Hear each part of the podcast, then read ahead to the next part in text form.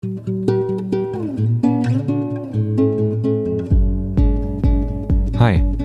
ich bin Oliver und das ist der Freihändig Podcast. Hallo und herzlich willkommen zu dieser Episode im Podcast. Heute habe ich Christian Kaiser bei mir zu Besuch. Hi Christian, schön, dass du da bist. Hallo Oliver, vielen Dank für die Einladung. Ja, sehr gerne. Ich stelle dich erstmal kurz vor, allen, die dich noch nicht kennen.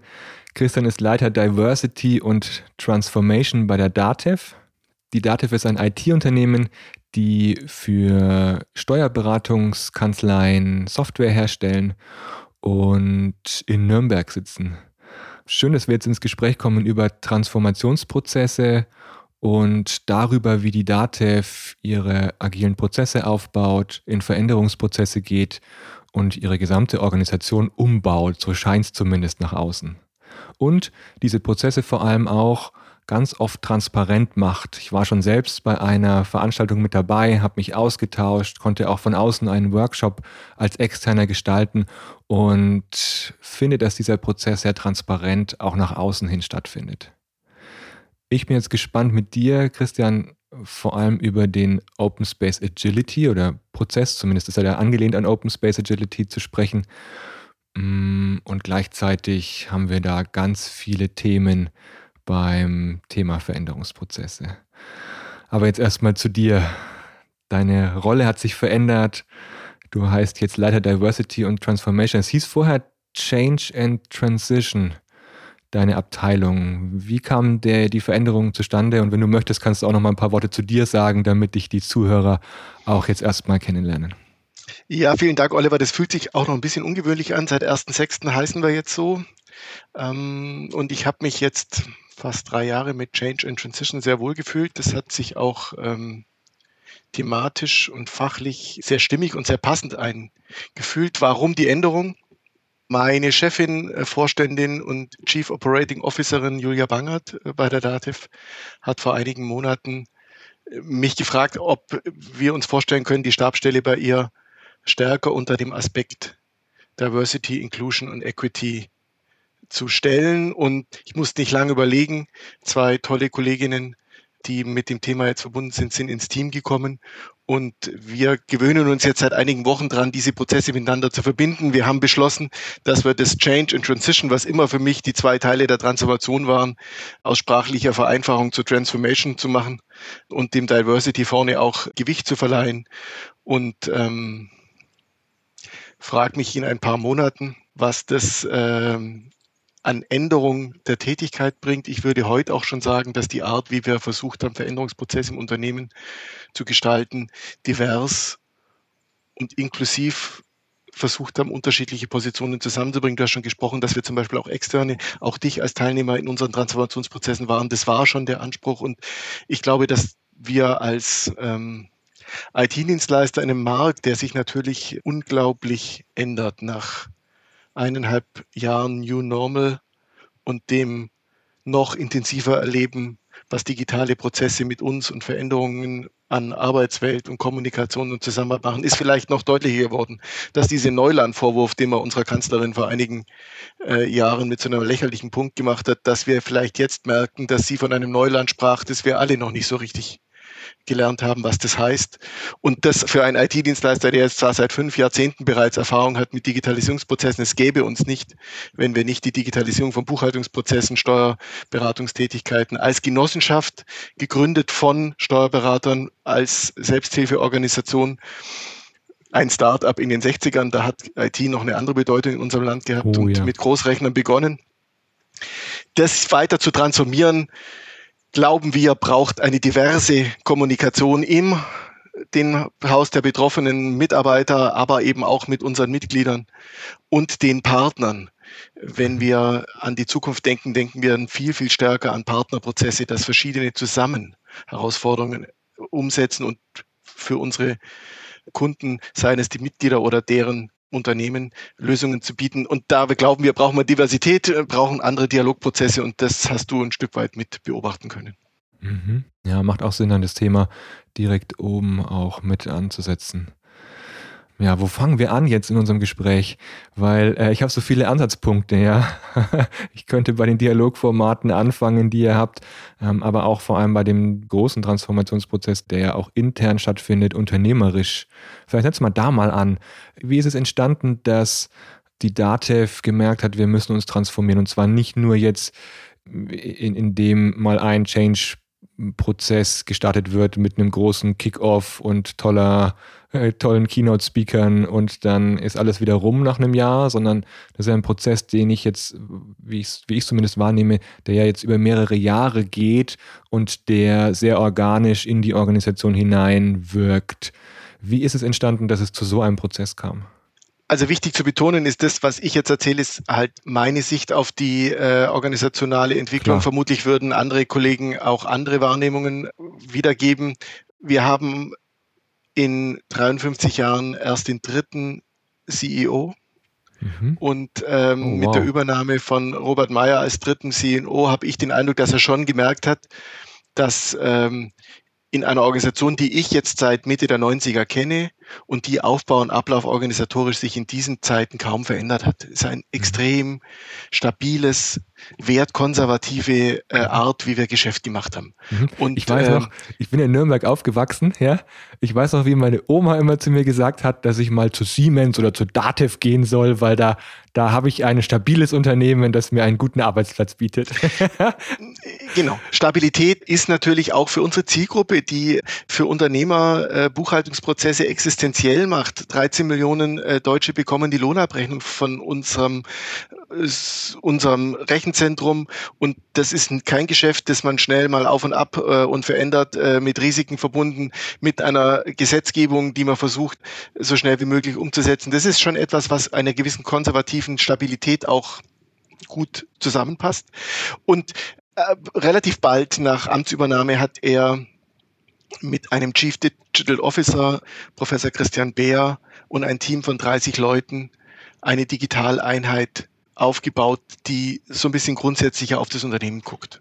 Und das ist einer der Einflussfaktoren, der dann auch zu der großen Veränderung, wir nennen sie projektorientiert fit für die Zukunft. Das war ein klassisches Top-Down von Unternehmensberatern und einer kleinen Gruppe von Kollegen gesteuertes Veränderungsprojekt in großer Art, das dazu geführt hat, dass wir jetzt auch neu aufgestellt sind. Vorstandsbereiche neu zugeschnitten wurden und wir stärker wertschöpfungsorientiert Ablaufprozesse verändern und ganz, ganz grundsätzlich unsere Aufgaben verändern. So, das ist ein Teil. Mit dem habe ich ursächlich, da bin ich als Betroffener und äh, Kommunikationspartner beteiligt gewesen, aber es ist gar nicht mein Projekt. Relativ zeitgleich war ich engagiert in einem ich nenne es organisationalen Experiment, wo Julia Wangert als Personalvorstandin und Christian Beer zusammen die Idee kamen, wir bauen eine Softwareeinheit im Softwarehaus, also wie eine, ein internes Softwarehaus auf und nutzen da die Gelegenheit, eine Arbeitsform zu entwickeln oder einzusetzen, dass man so gestaltet, wie man im Jahr 2018 eine Software-Unit führt. Hm ganz stark agil. Wir haben uns entschieden nach Scrum. Die Teams arbeiten alle drei Monate neue Aufträge ab bekommen Aufträge, der Auftraggeber bleibt aber in der Verantwortung und äh, Teams arbeiten selbstgesteuert, ohne klassische Führungskräfte. Die Führungskräfte, die man bildet, äh, nannten wir Empowerment-Team, die am System, aber nicht im System arbeiteten. Und das durfte ich kommunikativ begleiten. Das war im Prinzip nach äh, über 20 Jahren Erfahrung, hat Julia Bangert gesagt, das könnte etwas sein, was du kommunikativ begleitest. Und das war einer der äh, Wurzeln für die Tätigkeiten, die du auch beobachtet hast, für einladungsbasierte Veränderungsarbeit, sage ich dazu, wo wir angefangen haben, erst für das Cross Solution Center im engeren Sinn, aber dann eben auch Formate, Dialogformate für die Dativ zu entwickeln und das kombiniert mit der großen Organisationsentwicklung, von der ich gerade sprach, führt zu dem, dass man jetzt beobachten kann. Hashtag Dativ lernt ist so ein bisschen der Begriff, mit dem wir es jetzt auch zusammenbinden. Mhm. Und ich glaube, es steht ganz gut dafür, dass das nicht eindimensional ähm, eine Veränderung einer Organisation mit 8000 Menschen passiert, sondern dass mehrere Stränge ineinander greifen, die vielleicht auch erst im Rückblick eine systematische Verbindung deutlich werden lassen, die man jetzt schön beschreibt, Mhm. Ich kann jetzt von einem Selbstverständnis sprechen, dass wir sagen, wir arbeiten ganz konsequent nach dem Pull-Prinzip einladungsbasiert. Wir haben den Begriff der konstanten Überkommunikation benutzt, weil wir das Gefühl haben, in diesen 1 zu N Kommunikationszeiten gilt es in ganz vielen Kommunikationschancen über seine Arbeit und seine Ziele zu berichten und man erfindet möglichst viele Dialogformate für einen diversen Dialog. Das hätte ich dir nicht 2018 erzählen können, als ich anfing, sondern das ist eher etwas, was ich im Rückblick sagen kann. Daraus hat sich, das hat sich als Schwerpunkte entwickelt. Und heute macht es vielleicht einen konzeptionellen äh, Charakter, aber es war jetzt nicht so, dass wir das als Reißblättplan hatten und sagen, jetzt fangen wir mal John Cotter Stufe 1 äh, die Veränderung an, sondern das ist eher was, was wir experimentell als ähm, Veränderungsarbeit begonnen haben, geguckt haben, was für Reaktionen kriegen wir und danach unser Handeln angepasst. Mhm. Ich kann mir auch vorstellen, in drei Jahren sieht es wahrscheinlich wieder anders aus oder in vier oder in fünf. Also das wird sich ja auch organisch weiterentwickeln und ähm, ihr werdet eh wahrscheinlich schauen, was dann auch zum jeweiligen Zeitpunkt passt. Äh, erinnere dich an den Einstieg in unser Gespräch. Du sagst mir, du heißt jetzt Diversity und Transformation. Das ist ja ein Beispiel dafür, dass ja. jetzt nach äh, zweieinhalb, drei Jahren ein anderer Schwerpunkt, vielleicht noch eine andere Pointierung der Arbeit jetzt wieder nahelegt, zu hinterfragen, was von dem, was wir bislang gemacht haben, passt zu dem Anspruch und was muss vielleicht auch angepasst werden. Genau. Mhm. Ihr habt unheimlich viele Dialogformate, bei denen man ins Gespräch kommen kann, wenn man bei DATEV arbeitet oder auch von extern, wie bei dem DigiCamp, bei dem ich auch schon äh, mit dabei war. Wir wollen uns jetzt mal diesem Prozess der, des, des Open Space DATEV widmen, also einem Open Space Prozess, der an den Open Space Agility Prozess angelehnt ist. So heißt er ja offiziell in der Literatur. Und ja. der sieht ja eigentlich so aus, dass man eine Art von Einladungsphase hat, dann kommt der erste Open Space, dann sind Experimente im Mittelteil geschaltet, man hat einen zweiten Open Space und eine Art von Cool-Down-Phase, in der die Ergebnisse aus den Experimenten wieder in die Organisation überführt werden. Und Du hast mir jetzt schon im Vorgespräch verraten, den habt ihr jetzt zum ersten Mal auch mit einem zweiten Open Space nach den Experimenten so durchgeführt. Erzähl ein bisschen, wie ist es abgelaufen? Ähm, was für Erkenntnisse nimmst du mit raus? Ähm, und, und wovon kannst du berichten? Vielleicht ist es interessant, wie wir überhaupt drauf kamen. Wir mhm. haben äh, Dialogformate gemacht und wir sind natürlich in einer 8000 Mann Organisation gibt es viele Kolleginnen, die an dem Thema Veränderungsarbeit aktiv arbeiten und wir suchten eine Chance, die miteinander zu vernetzen. Mhm. Also eine Community der Veränderungsakteure des Unternehmens zu bilden. Und beim Versuch, da zu überlegen, wie machen wir das, wie sprechen wir die an, tauchte dann der Impuls auf, es gibt eine Open Space Agility Idee, wie man mit Hilfe der Open Space Methodik dauerhaft die Veränderungsdynamiken eines Unternehmens äh, äh, gestalten kann. Und das haben wir äh, uns angeschaut und ähm, dann ist es natürlich so, wenn wir mit so einem Open Space kannten schon viele. Wir haben auch schon mit Barcamp-Formaten äh, Erfahrung gehabt. Also es war schon kommunikative Erfahrung da. Ich glaube, das ist eine der Grundvoraussetzungen. Aber ganz oft war so der Eindruck, ja, und danach, da hat man wieder gequatscht, Christian, und was mhm. ist denn jetzt rausgekommen und was, was, warum, was ist denn da der Output, woran machst du denn fest, ob dieser Dialog erfolgreich war?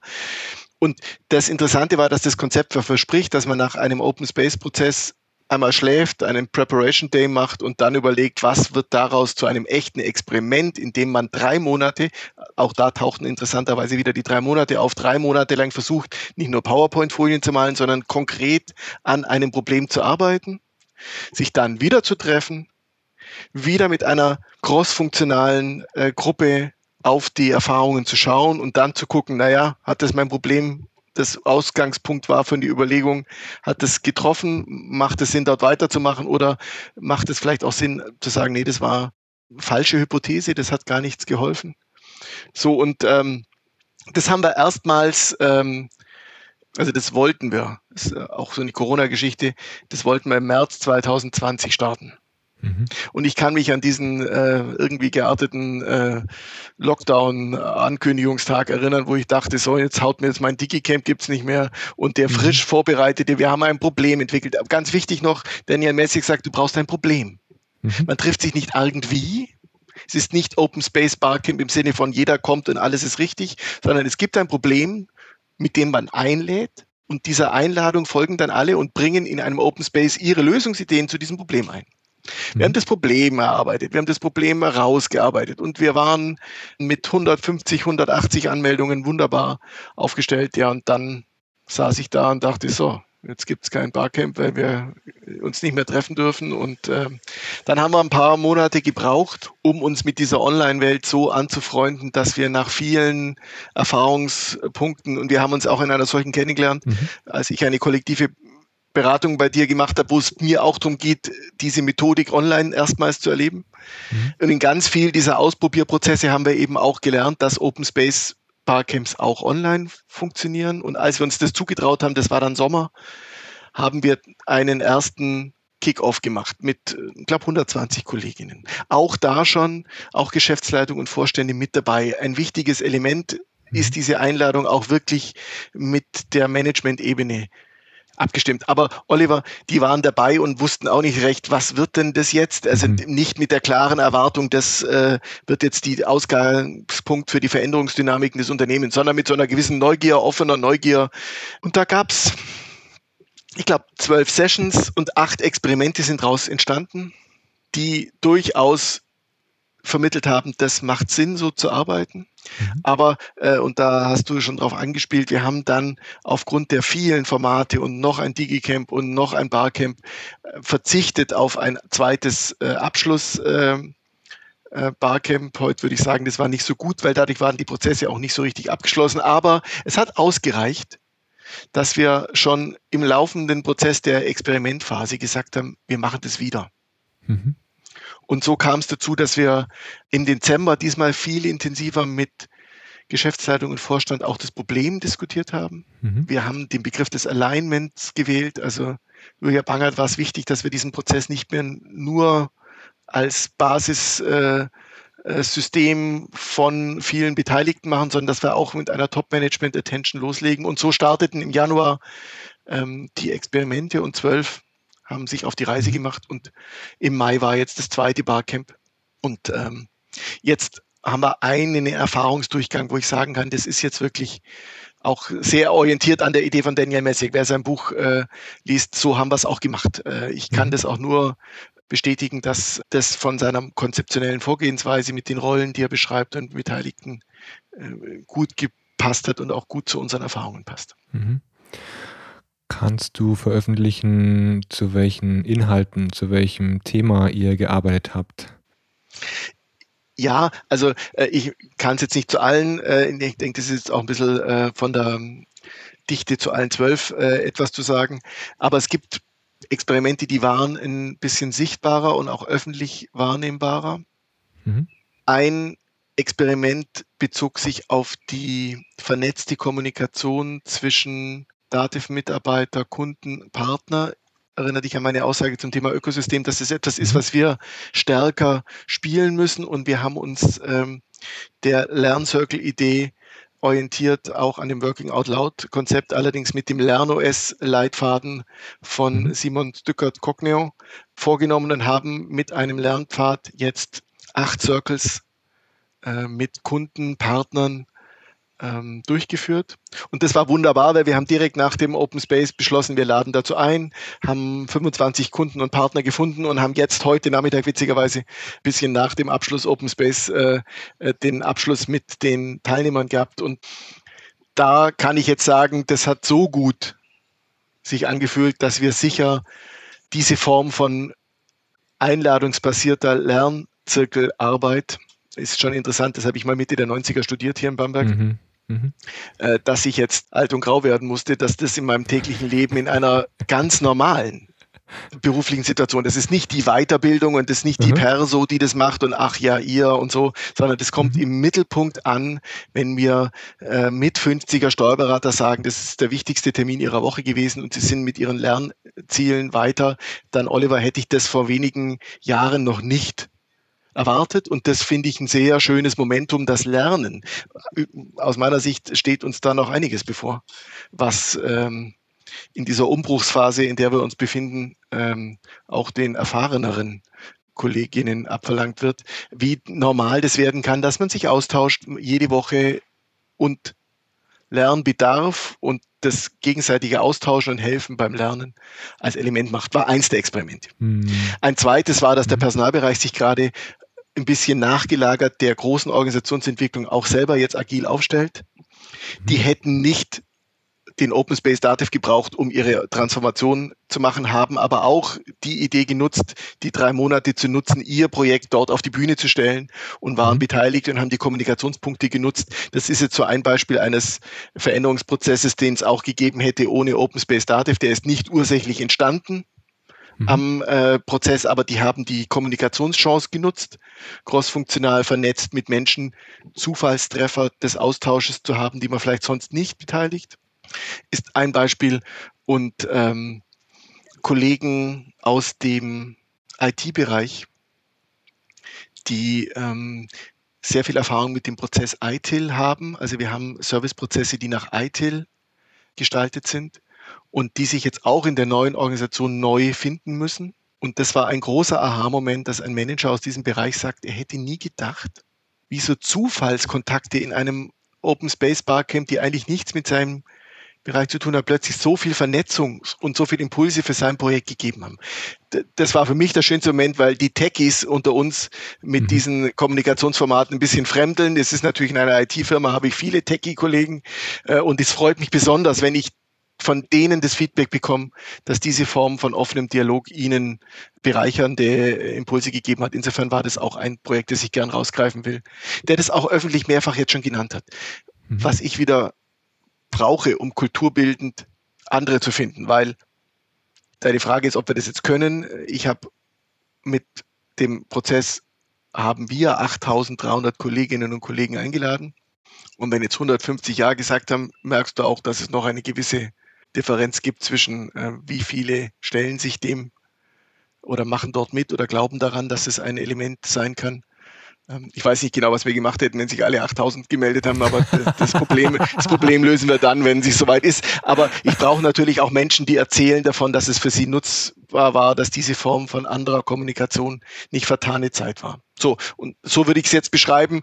Und auch da mit dem Geschäftsleitungskollegen, der für Organisation, Prozesse und Standards ist schon nach dem Kickoff und dem erlebten Kickoff das okay, ja, ich glaube, wir machen das im Herbst wieder.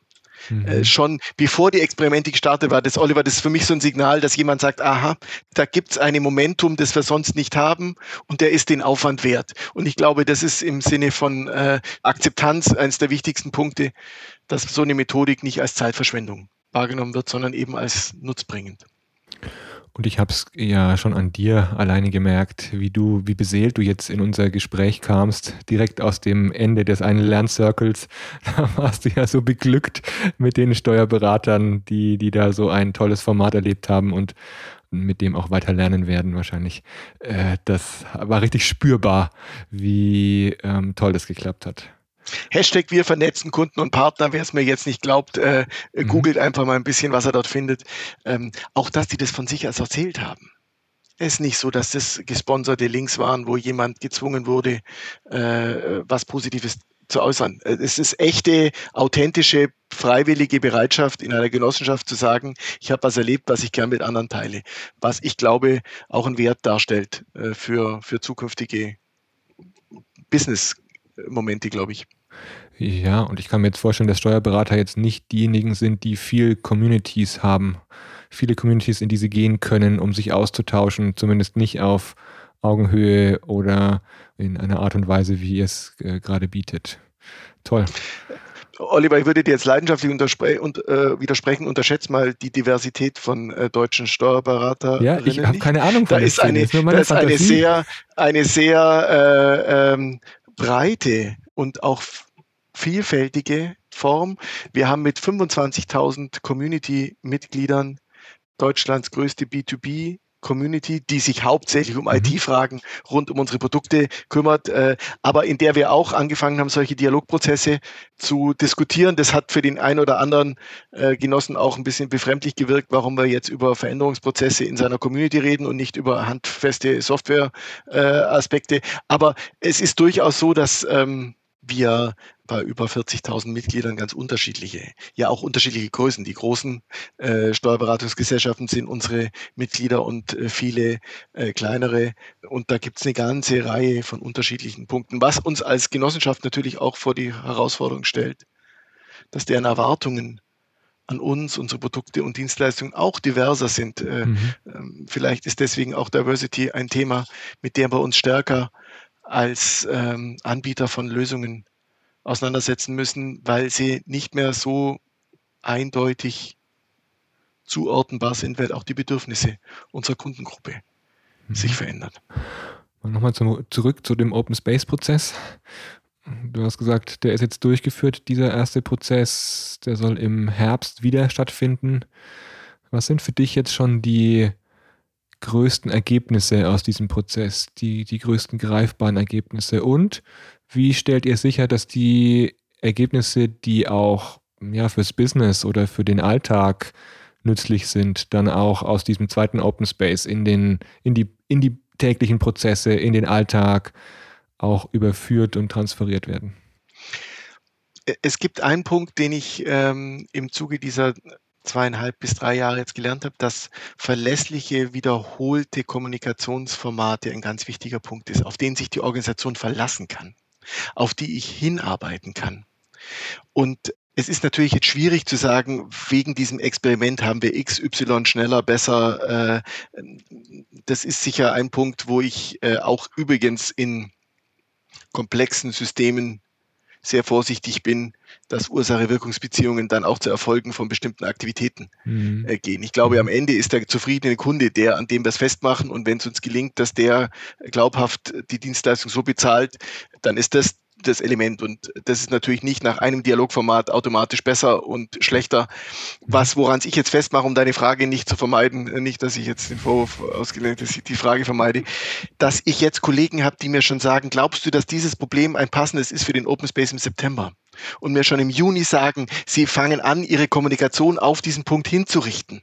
Mhm dann ist es für mich ein Zeichen, dass es angekommen ist, dass es hier eine Gelegenheit gibt cool. für einen mhm. öffentlichen Dialog mit 150 Betroffenen, wo es keinen doppelten Boden gibt. Da gibt es niemand, der vorher sagt, mhm. du darfst nicht, du sollst nicht. Und dass die jetzt schon im Juni drüber nachdenken. Das heißt, die Wirklichkeit unserer vernetzten Kommunikation hat sich jetzt schon geändert. Mhm. Und das ist für mich ein Zeichen, dass die Organisation in der Beobachtung gelernt hat, das ist was, da engagiere ich mich, da habe ich was davon. Das heißt, du hast im Grunde mit diesen Formaten einen Andockpunkt geschaffen für Probleme oder ich sag mal andersrum äh, für Spannungen, die in der Organisation auftreten, die man da adressieren kann. Genau. Die Idee von Daniel Messig ist, guck, er glaubt, dass die Lösungskraft von Systemen und deren Problemen nicht außerhalb liegt, nicht beim Oliver König als externer Berater, sondern schon im System ist. Ach, und dass das System, dass das System, dass das System sich selber helfen kann. Dabei können ihm natürlich übrigens in dem Prozess auch fest vorgesehen, dass die Projekte von externen Beratern und Impulsgebern begleitet werden, damit mhm. man nicht im eigenen Saft steht. Aber er glaubt eben, dass die Kraft für die Problemlösung nicht im Buch, nicht in einem äh, externen äh, schlauen Punkt ist, sondern im System selbst. Mhm. Und indem er sagt, regelmäßig, also zweimal im Jahr, ein Problemidentifiktionspunkt, wo man sagt, was ist das Problem, was jetzt im nächsten Vierteljahr gelöst wird? Und verlässlich zu sagen, da gibt es die Gelegenheit für jede und jeden in diesem System, sich zu ermächtigen, für dieses Problem eine Lösung zu benennen. Mhm. Und das als verlässlichen, wiederkehrten Punkt mit einer Top-Management-Attention, wo ich meinen äh, Top-Managern gesagt habe, geht dorthin weil wenn der oder diejenige, der das Problem einlässt, vielleicht eure Lösungskompetenz gar nicht hat, vielleicht haben wir das Problem schon gelöst und es hat sich nur nicht bis zu dem Kollegen rumgesprochen, dann könnt ihr ganz schnell am Anfang sagen, seid in der Session und sagen, vielen Dank für den Impuls, aber da sind wir schon soweit, du hast nur noch nicht gemerkt, wir sind dran. Oft ist es das Thema, dass man nicht zum gleichen Zeitpunkt alle Informationen an allen Stellen hat und dann ist es für den, der zuhört, vielleicht ein beruhigendes Gefühl, ach schau mal, da ist noch jemand auf die Idee gekommen. Mhm. Oder aber, der Topmanager denkt, Mensch, diese Lösung hatten wir nicht auf dem Schirm. Mhm. Und äh, dieses Momentum auch wertzuschätzen. Und ich habe mich sehr gefreut, dass drei Vorstände waren auf dem Kickoff im Januar. Der CEO, der CTO und die COO haben einfach zugehört und waren in Sessions aktiv dabei. Das ist für mich eine Form von anderer Form von ich höre in meine Belegschaft, äh, weil ich damit ungeschmickt äh, direkt höre, was wird diskutiert, wie reagieren die drauf und das kann entweder beruhigen im Sinne von, das klingt gut oder aber, huch, das sind wohl Themen, die wir so nicht auf dem Schirm hatten. Und das verlässlich anzukündigen, glaube das ist einer der, der Werte, weil das ist ja das, was Daniel Messig sagt, das ist nicht einmal, sondern die Organisation führt zweimal im Jahr solche Schleifen durch, sodass das ein verlässlicher, ähm, für die äh, Kolleginnen und Kollegen planbarer Akt ist. Und mhm. Zweimal haben wir es erlebt und das dritte ist angekündigt. Jetzt bin ich noch vorsichtig zu sagen, dass das schon eine Routine ist, aber äh, ich würde sagen, die Indikatoren sind so, dass äh, ich das Gefühl habe, das könnte eine kulturelle Normalität werden. Und du hast von einem beseelten Christian gesprochen, der ins Gespräch geht. Äh, dieses Momentum ist ein gefühltes, da waren Vertreter dabei, Vertreter sind in unserer Genossenschaft vom Mitglied gewählte Steuerberater, die uns auch helfen sollen, unsere Produkte noch besser zu machen. Wenn die mich beauftragen, mehr davon wäre gut, dann ist es schon etwas, was ein Erfolgs Aspekt macht. Mhm. Und der hat jetzt einfach drei Monate Erfahrung gemacht. Der hat keine PowerPoint äh, zugehört und gesagt, das sollte man mal tun, sondern der ist ein lernerfahrener, über zwölf Wochen praktizierender Teilnehmer. Wenn der mir das sagt, dann ist es einfach ein Stück weit verlässlicher, wie wenn man es nur gut erdacht und äh, in einem Meeting verkaufen will, mhm. muss. Und durch diesen regelmäßig wiederkehrenden Prozess äh, schonst du ja eigentlich auch Ressourcen, weil du musst dir nicht jedes Mal neu ausdenken, welches Event jetzt passen könnte, um ein Problem zu lösen, sondern du hast ja eigentlich im Grunde damit einen durchlaufenden Prozess, der, der erkennbar mh, hm, wiederkommt und jeder weiß, worauf er sich einlässt. Und dementsprechend ist das Vertrauen dann irgendwann größer und hast du dann auch eine größere Basis an Leuten, die äh, hinkommen, weil die kennen es dann schon. Also man hat auch weniger Anlauf. Schwierigkeiten oder, oder äh, Anlauf braucht weniger Anlaufzeit, um das Format zum Laufen zu bringen. Weniger Anwärmzeit äh, ist auch ein Vorteil, kann ich mir vorstellen. Ja, und du hast äh, ja beschrieben, dass du Erfahrung auf dem Digicamp äh, gehabt hast. Mhm. Das Digicamp ist ein Multiformat-Event, das wir vorher mit kuratierten Sessions machen. Mhm. Und dort laden wir natürlich auch die Experimente ein, sichtbar zu werden. Und nicht alle zwölf Experimente waren im März jetzt sichtbar, aber doch fast sieben oder acht haben die Chance genutzt, den Status ihres Experiments auch dort zu bilden. Also wir verbinden diese Gefäße miteinander. Von den 70 Sessions waren nicht alle aus dem Open Space Dativ, sondern eben sieben oder acht. Aber die, die die Chancen äh, genutzt haben, konnten auch da sichtbar machen, ähm, wo steht das Experiment. Und ich sprach vor von Punkt der konstanten Überkommunikation. Ich glaube, dass einfach immer wieder an vielen Stellen das vermittelt werden muss, weil in der vielfältigen Kommunikation natürlich auch ähm, nicht mehr sichergestellt wird, ich informiere jetzt die betroffene Zielgruppe, mhm. weil ich schon gar nicht mehr genau weiß, wer ist denn alles von einer Idee betroffen. Und über solche Punkte einfach die Chance besteht, Sichtbarkeit zu erzeugen, crossfunktionale, vernetzte Kommunikationspunkte zu setzen und mit möglichst wenig Aufwand, weil die Organisation nicht von jedem Experiment allein passiert, sondern ich habe ein Format, das ist eh da und ich muss mich nur dorthin begeben und die Chance nutzen. Alles andere ist schon organisiert. Ähm, das ist natürlich erheblich einfacher und weniger aufwendig, wie mhm. ähm, wenn ich das jeder für sich in seiner Kommunikation neu aufsetzt oder allein aufsetzt. Ich kann das, was du beschreibst, total gut nachvollziehen. Ich bin auch gerade in einem äh, Open Space Agility Prozess mit einem Kunden. Da geht es bei einem Automobilzulieferer darum, dass in einem HR äh, Service Center mit 250 Leuten dass wir das Thema Zusammenarbeit verbessern ähm, ausgewählt hatten, um im Grunde ja, bereichsübergreifend die Zusammenarbeit mal zu überprüfen und auch mal ähm, dafür Überlegungen anzustellen, was man da verbessern könnte, was es noch nie gab in der Organisation. Also das heißt, äh, äh, eigentlich hat immer nur jeder Bereich für sich gedacht, jeder, jede Abteilung, jedes Team und ähm, so eine bereichsübergreifende Zusammenarbeit bei 52 Leuten war noch nie gang und gäbe. Und jetzt haben wir mal gestartet mit dem ersten Open Space. Es sind gerade, ich glaube, zehn Experimente am Laufen und äh, eins wurde schon verworfen, was ich super fand, ja, weil den Mut zu haben zu sagen, nee, es passt nicht und das, woran wir arbeiten, stößt nicht auf die Resonanz, die wir haben wollten. Wir verwerfen es auch, braucht auch Mut, dann zu sagen, nee, das lassen wir lieber und ist ja auch ein guter, eine gute Erkenntnis für so einen Prozess.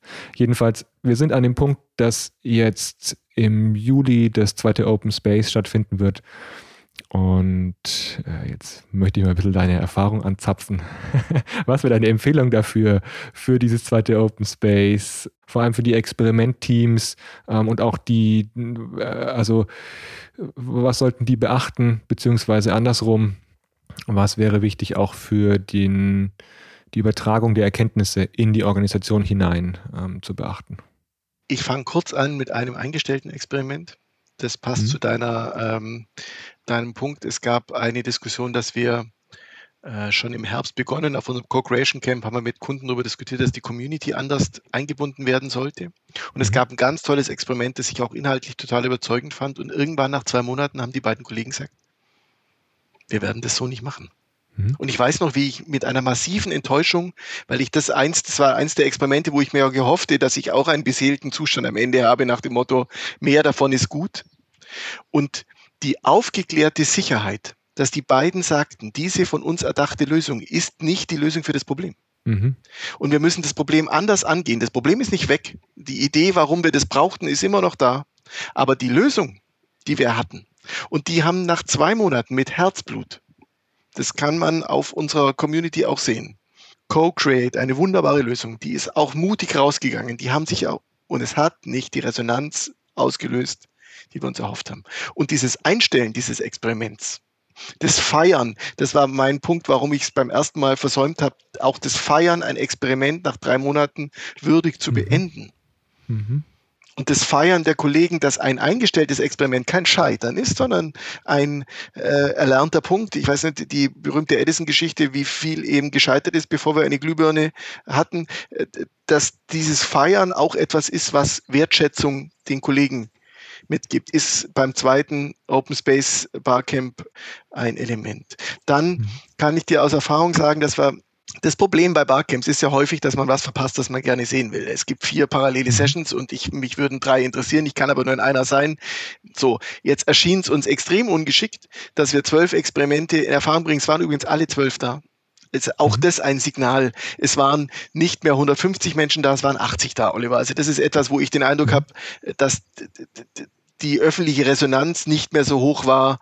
Der Neugier-Effekt war anders. Das Top-Management mhm. musste nicht mehr kommen, weil die haben ja den Experimentprozess mitgekriegt. Im günstigsten Fall wussten sie nach drei Monaten schon, was Sache ist. Da brauche ich nicht nochmal in den Erfahrungsaustausch. Also es waren eher der Innencircle derer, die am Experiment waren. Wenn du zusammenzählst, zwölf Experimente, dann sind die 70, 80 Leute schon fast die Kombination derer, die an den Experimenten wirklich gearbeitet haben. Mhm. so, ob ich da enttäuscht bin oder nicht. Äh, wir haben alle eingeladen, alle 8000 waren eingeladen, wir haben dafür Werbung gemacht und es kamen 80. So. Und dann erschien es uns schlauer, wir machen zwölfmal zehn Minuten Ergebnisbericht, damit alle von allen Experimenten Erfahrung haben. Also mhm. kein klassisches Barcamp im Sinne von ich pitche und jeder geht dann in seine Session, sondern wir haben praktisch die ersten zwei Sessionrunden ah, 10 Minuten. Da sage ich dir jetzt, 10 Minuten sind gut, aber du brauchst mindestens 15 bis 20 Minuten pro Session, weil bis dann hm, ich. die Leute noch zwei Rückfragen gehabt haben. Das heißt, wir hatten einen Late, äh, wir haben äh, länger gebraucht wie mhm. 60 Minuten für sechs Experimente. So, äh, das ist eine frische Erfahrung, die ich sagen kann. Also wir hatten ein bisschen Zeitmanagementprobleme. Und dann haben wir allen angeboten, wem das nicht reicht. Wer also noch die Chance einer hm, vertieften mhm. Auseinandersetzung will, der hat dann zwei Sessions zur Auswahl. Mhm. Und so hatten wir vier echte Sessions. Also wir hatten praktisch zwölf Experimente stellen sich vor und dann vier Sessions im Anschluss. Immer mhm. waren dann zwei parallel. Und da hätte ich vermutet, es sind mehr. Aber äh, das ist das Schöne, was ich jetzt nach vielen Jahren ähm, mit diesen offenen Formaten habe. Das System macht es richtig. Mhm. Äh, die vier waren gut und die vier waren auch sehr, sehr gut vorbereitet, weißt du, Kollegen, die einfach sich didaktisch überlegt haben, warum sie die 45 Minuten machen. Wir haben das natürlich angekündigt, dass es 10 Minuten und 45 Minuten Chance gibt und die, die die Chance genutzt haben, die haben sich was dabei gedacht. Mhm. Und die haben auch einen Wert aus den Terminen gezogen, glaube ich. So würde ich äh, das Abschlussfeedback auch beurteilen. Und jetzt hängen wir ein bisschen, um das zu verraten, dass wir eigentlich schon lange den Abschlussbericht äh, machen wollten und jedes der Experimente eingeladen haben, so fünf bis zehn Sätze zu liefern. Und da haben wir, glaube ich, noch ein paar Experimente, die ähm, da entweder noch nachdenken oder äh, noch gerade was Wichtiges zu tun haben. Um das im Prinzip abzuschließen, wäre jetzt praktisch eine Berichterstattung an alle im Haus, die es interessiert, was ist mit den zwölf Experimenten rausgekommen, so als äh, dokumentarischer Akt einer äh, Abschlussberichterstattung. Das fehlt uns jetzt noch in diesem Durchgang. Mhm.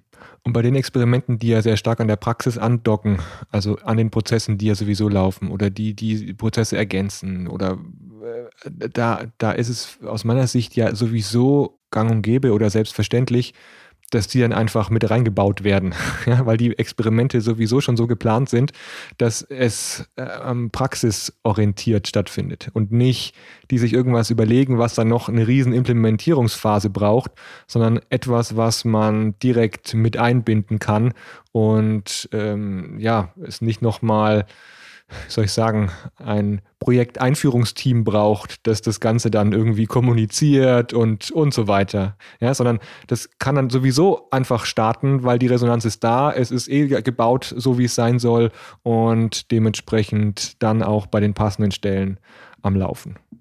Äh, genau, ich habe vorher beschrieben, dass der HR-Bereich bei uns äh, die Chance genutzt hat, diese drei Monate Sichtbarkeit zu suchen. Und das Cross Solution Center, von dem ich vorher als einer unserer Ursprungspunkte gab, hat sich im Februar fusioniert mit einem schon vorhandenen Softwarehaus, das ein wenig älter ist und äh, haben sich fusioniert zu einem sogenannten Flexpool. Und auch diesen Fusionsprozess haben die Kollegen jetzt im Open Space beschrieben. Das wäre auch einer gewesen, der natürlich stattfand. Und der Kollege hat gesagt, bei uns passiert so viel Experimentelles, dass ich einfach die Chance nutze, euch zu erzählen, was bei uns in den drei Monaten passiert ist. Das wäre jetzt sicher auch ähnlich passiert, unabhängig davon, da war der Open Space Dativ und das Kickoff nur ein Kommunikationspunkt mehr, den die Kollegen genutzt haben für den Austausch. Aber viele andere konnten partizipieren, weil die Fusionserfahrungen dieser unabhängigen, in etwas anders aufgestellten Einheit zeigt ganz viel an Veränderungserfahrungen, die für andere Einheiten erst noch kommen. Mhm. Ich hatte den Eindruck, wenn man dem Kollegen zuhört, welche äh, Fusionserfahrungen die gemacht haben, dann sollten da noch viel mehr Kollegen zuhören, weil ich glaube, einiges von dem, was er gerade beschreibt, wird perspektivisch für andere Einheiten auch ihre Realität betreffen. Insofern fand ich es schön, dass Sie die Gelegenheit genutzt haben, aber das war jetzt kein initiales oder spontan entstandenes. Und es gab ein anderes Experiment, wo die Kollegin sagte, die wusste beim Aufstehen noch nicht, dass sie äh, pitchen wird, sondern sie hat sich angeregt durch die Vorstellungsrunde eines Barcamps und durch das Erzählen kam sie plötzlich auf den Mensch äh, meine Idee könnte ich ja auch pitchen. Und hat sich spontan beschlossen, dass sie jetzt pitcht. Das ist natürlich eine völlig andere Qualität und ich kann mir gut vorstellen, dass auch die Experimentunterschiede genauso sein können zwischen spontan entstandenen, die nicht geplant waren und anderen, die im Prinzip unabhängig von einem solchen Prozess auch einfach als Realität bereits beschlossen sind. Ähm, auch da Unterschied. Es gab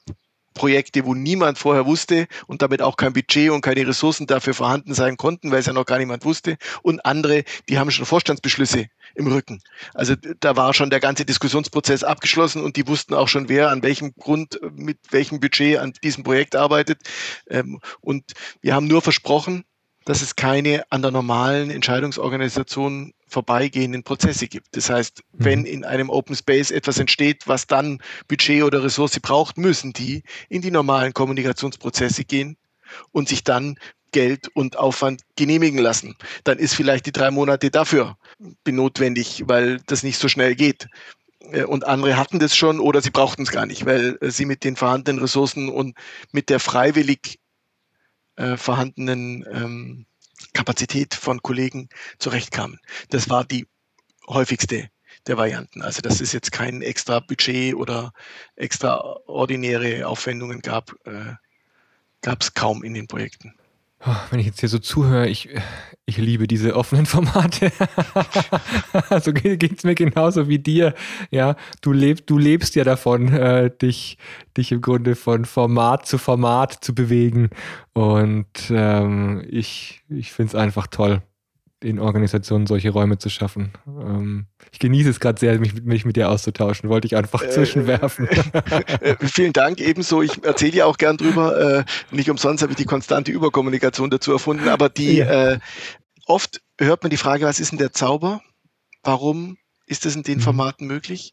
Und ähm, auch von Daniel Messiek habe ich ähm, den Dreiklang gefunden oder von ihm gelernt. In White Decide Engage. Und diese Formate haben immer den Charakter, ich lade offen ein. Jemand hat mindestens die Entscheidung getroffen, dass er in diese Session geht. Es wurde ihm nicht angeordnet, sondern er hat selber oder sie hat selber entschieden, sie geht dorthin.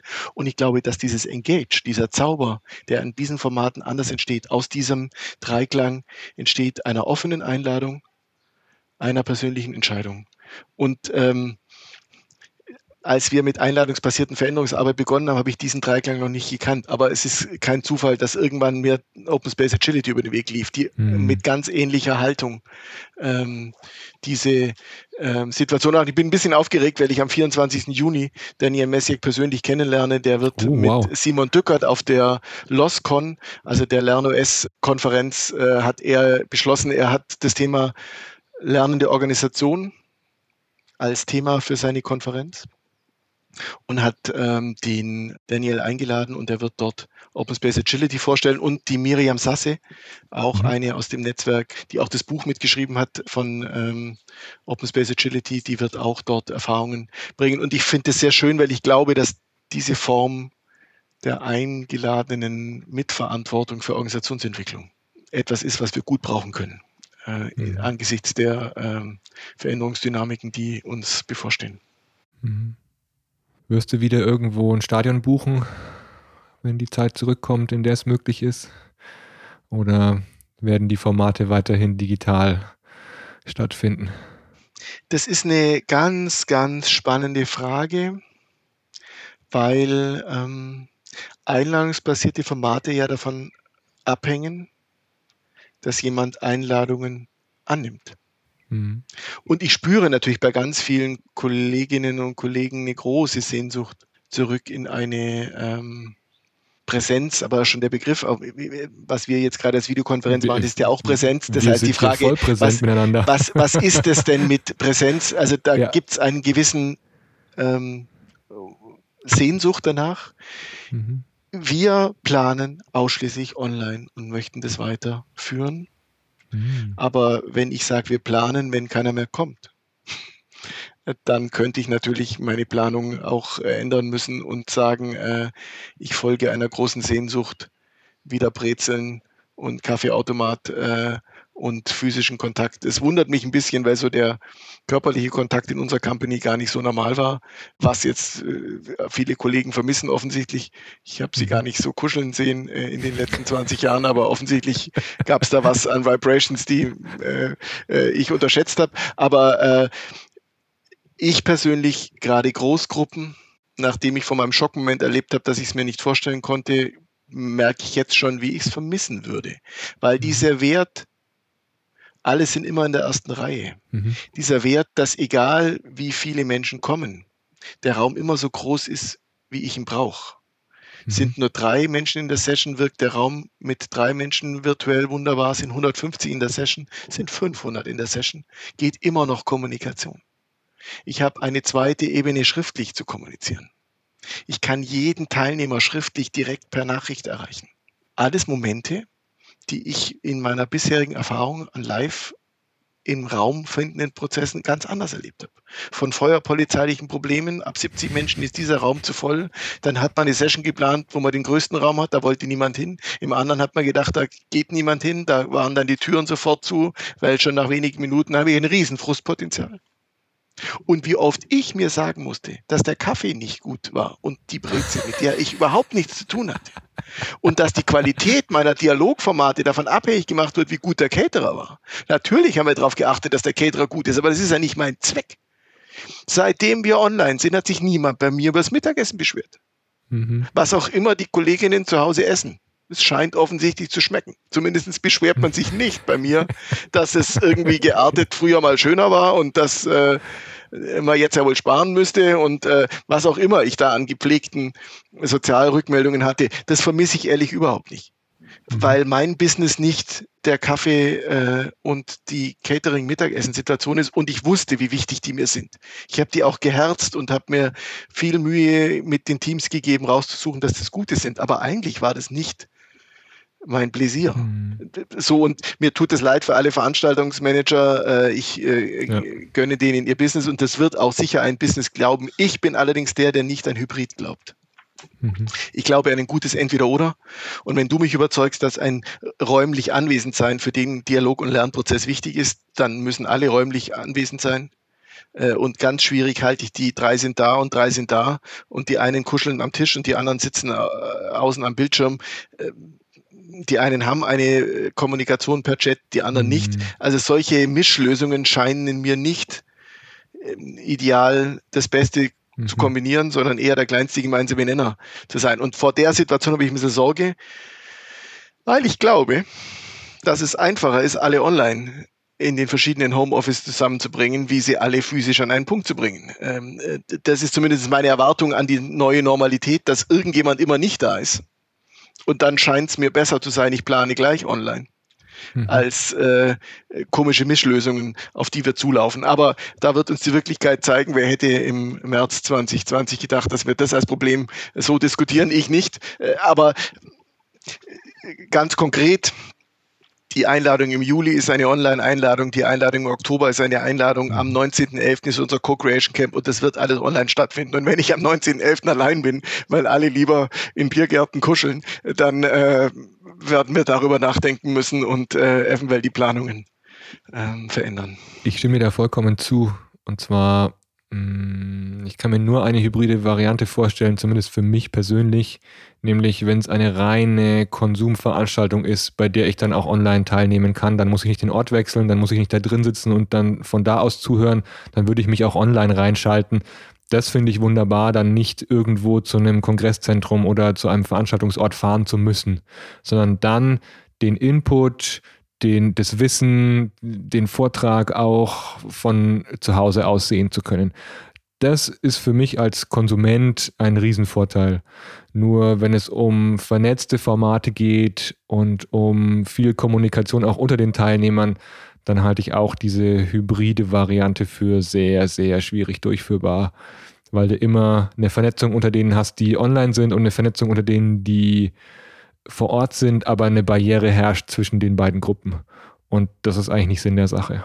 Das wäre jetzt meine konzeptionelle Einordnung von diesem hybriden, äh, von dieser hybriden Geschichte.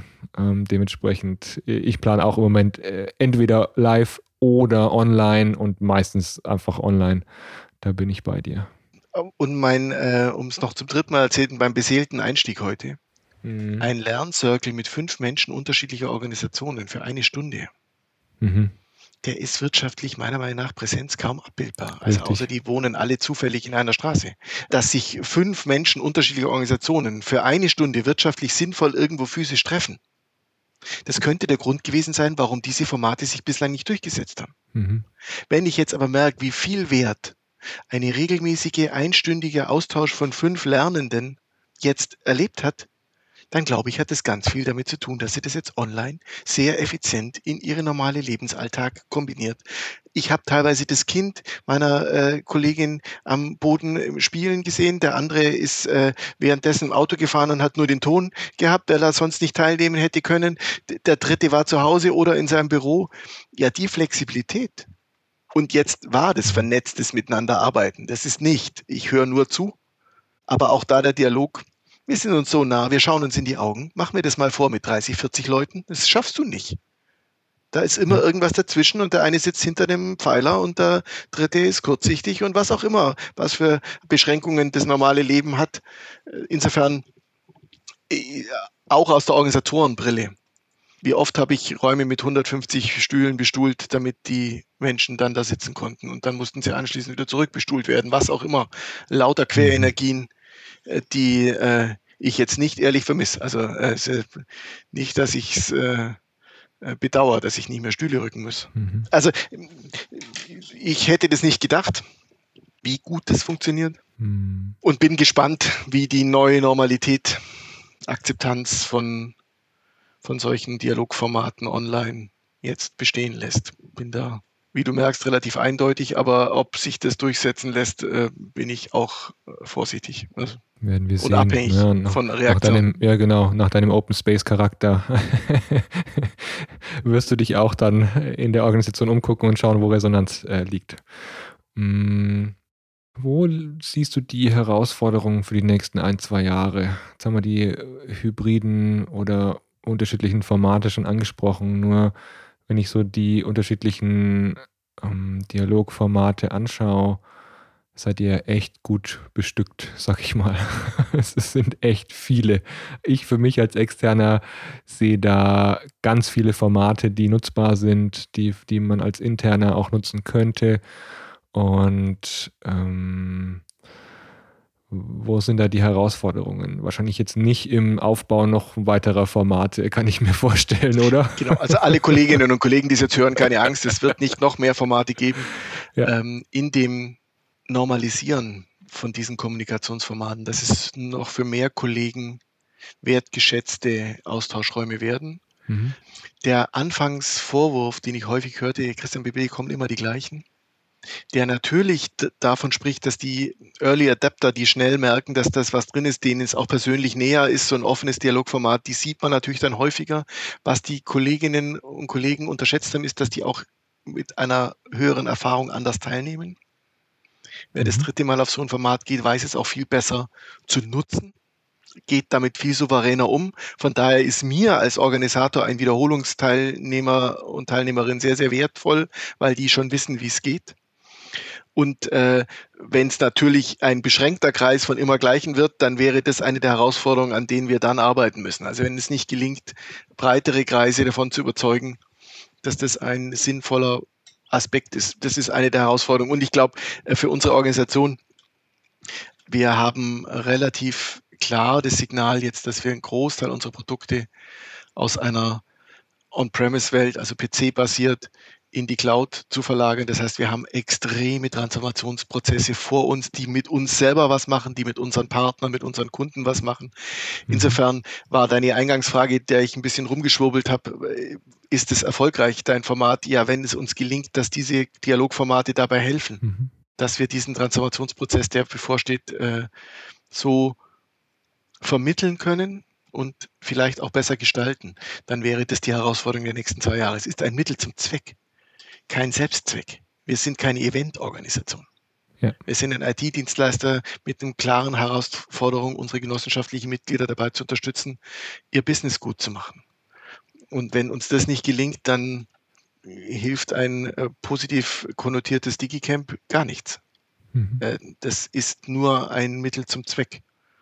Insofern ist das, äh, das zu belegen, positiv durch äh, möglichst viele Kolleginnen, Kollegen, Partner, Teilnehmer, externe Impulsgeber, die sagen, das macht Sinn. Und daran weiterzuarbeiten, sicher einer der Herausforderungen für die nächsten, nächsten äh, zwei bis drei Jahre. Und mhm. mit dem neuen Auftrag, die Diversität und die Inklusion ganzheitlich zu verstehen, nicht nur um barrierefreie Software zu produzieren, einer der Herausforderungen, die uns äh, bei diesem Wandel auch bevorsteht, aber überhaupt Diversität anders zu denken. Und da ist das Gender-Doppelpunkt, zu dem wir uns jetzt durchgerungen haben, nur eins der Beispiele, wie achtsam wir mit bestimmten Punkten umgehen und wie meinungsbildend bestimmte Benennung von ähm, Zielgruppen, Mitdenken von Zielgruppen, was das für Veränderungen in der Organisation nach sich zieht. Mhm. Das sind Punkte, die, auf die ich mich freue, um mal den Herausforderungscharakter äh, ein wenig zu relativieren. Genau, das ähm, scheint die Basis ganz gut zu passen für eine ähm, Normalisierung dieser Art von einleitungsbasierter Veränderungsarbeit, dass die für die Organisation ein komplett normaler Zustand ist. Mhm. Wenn jetzt jemand von extern zuhört und Lust hat, da mal mit reinzuschnuppern, dann kann der oder diejenige das bestimmt tun, oder? Auf welche Art und Weise? Ja, ja, ja. Äh, um meiner Aussage der einladungsbasierten äh, äh, Veränderungsarbeit gerecht zu werden. Äh, je nachdem, weiß ich genau, wann äh, du ihn veröffentlichen willst, 14., 15. Juli. Momentan ist die Anmeldung zu dem Digicamp möglich. www.datev.de slash Digicamp Da mhm. ist die Anmeldung möglich, da ist auch Session einreichen möglich. Da ist dann allerdings der 25. Juni, damit wir noch verlässlich unseren Teilnehmerinnen und Teilnehmern sagen können, wann. Punkt, jetzt weiß ich nicht, ob wir das noch schaffen. Ähm, Für alle, die zuhören, wahrscheinlich wird es danach sein, äh, dass wir. So, die sich jetzt ärgern über meine Aussage, ja, genau. die können sich freuen, dass sie im Oktober wieder die Chance Richtig. haben. Da ist die, da ist die Anmeldemöglichkeit noch nicht offen. Äh, da gibt es der Termin aber schon verkündet. Ich glaube, 27. 28. Oktober ja. sind die ähm, geplanten Termine im Oktober und mhm. circa sechs Wochen vorher ist dann die Online-Schnittstelle. Also hier ist dann eher ein Save the Date. Verfolgt den Hashtag Dativ Digicamp und nehmt über den Weg teil, mhm. für die, die in dem Juli jetzt nicht verfolgen. Und es gibt ein Co-Creation Camp, das vor allem für die Zielgruppe für Oliver mit erdacht ist. Wir haben einmal im Jahr ein echtes Open Space Barcamp. Hier also kein kuratiertes Programm, sondern wir laden Trainer, Berater, die schon mit uns arbeiten oder die das wollen, ein und nutzen das so ein bisschen wie eine große Retrospektive. Was war im letzten Jahr an Transformation im Unternehmen? Was haben wir beobachtet? Was gibt es für Impulse, die jemand mitbringt, wo er sagt, Mensch, ihr Dadevianer, ihr verpasst den heißen Scheiß. Da gibt es was, was ich an eurer Stelle unbedingt machen würde. Mhm. Und das ist ein offener Austausch, der dann eben mit Kolleginnen und Kollegen, die sich dafür interessieren, die vielleicht auch ihre Herausforderungen dort adressieren, also um Trainer und Berater anzusprechen, um zu sagen, ich habe diese Herausforderung oder eben jemand, der gefragt oder ungefragt dort seine Erfahrungen teilnimmt. Das haben wir jetzt zweimal gemacht. Da ist die Landingpage dativ.de slash co-creation camp. Ähm, da wird auch vorher dann die Anmeldung offen sein und ähm, die, die da sind, sind die richtigen. Auch da kann ich herzlich dazu einladen. Mhm. Wir nehmen die Links auf jeden Fall mit in die Show Notes und jetzt zum Abschluss frage ich dich noch nach Literatur. Gibt es Bücher, die du empfehlen kannst, ähm, die gerade diese Dialogformate, die du beschrieben hast, beschreiben oder aus denen du Inspiration gezogen hast? Kann auch was sein, bei dem du einfach sagst, das ist für mich gerade inspirierend und das lese ich gerade und das möchte ich gerne deiner Zuhörerschaft noch mitgeben.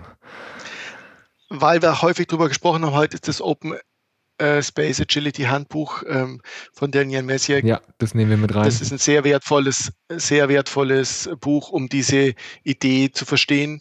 Sehr schön, auch operativ und äh, handwerklich geschrieben und eher aus einem Inspirationspunkt das Buch Zusammenhänge von äh, Wolf Lotter das mich jetzt deswegen besonders beschäftigt, weil er im Juli als externer Impulsgeber mit auf dem Digicamp eine Session zu diesem Buch äh, halten wird. Und was sehr interessant ist, er hat dort Kapitel drin, die mich ähm, deswegen bewegen, weil er erstens zwei Impulsgeber, den Gerhard Wohland und die mhm. Metaplan-Berater hinten äh, im Lösungsfokus der Kontextkompetenz, die er glaubt, äh, die Herausforderung, die wir zukünftig bestehen müssen, ist, dass wir uns Kontextkompetenz anschaffen. Da mhm. spürt er natürlich in mir als Dialograum-Fanatiker äh, gewisse, äh, hat dann hohen Treffer. Und ähm, ich habe in Bamberg Erwachsenenbildung studiert und einer meiner frühen Prägungen war der Schlüsselkompetenzbegriff.